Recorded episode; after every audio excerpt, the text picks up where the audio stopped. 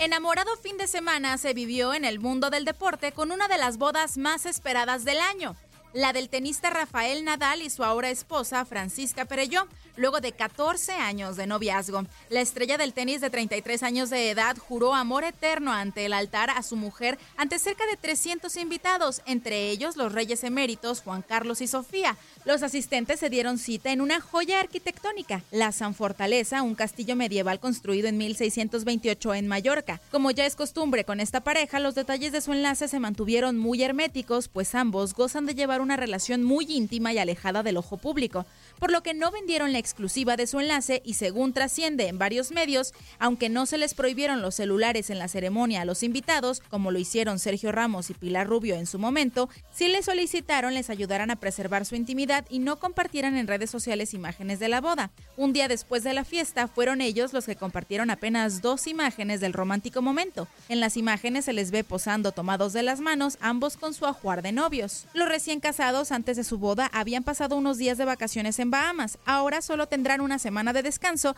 para que luego Nadal regrese a jugar. Leslie Soltero, tu DN Radio.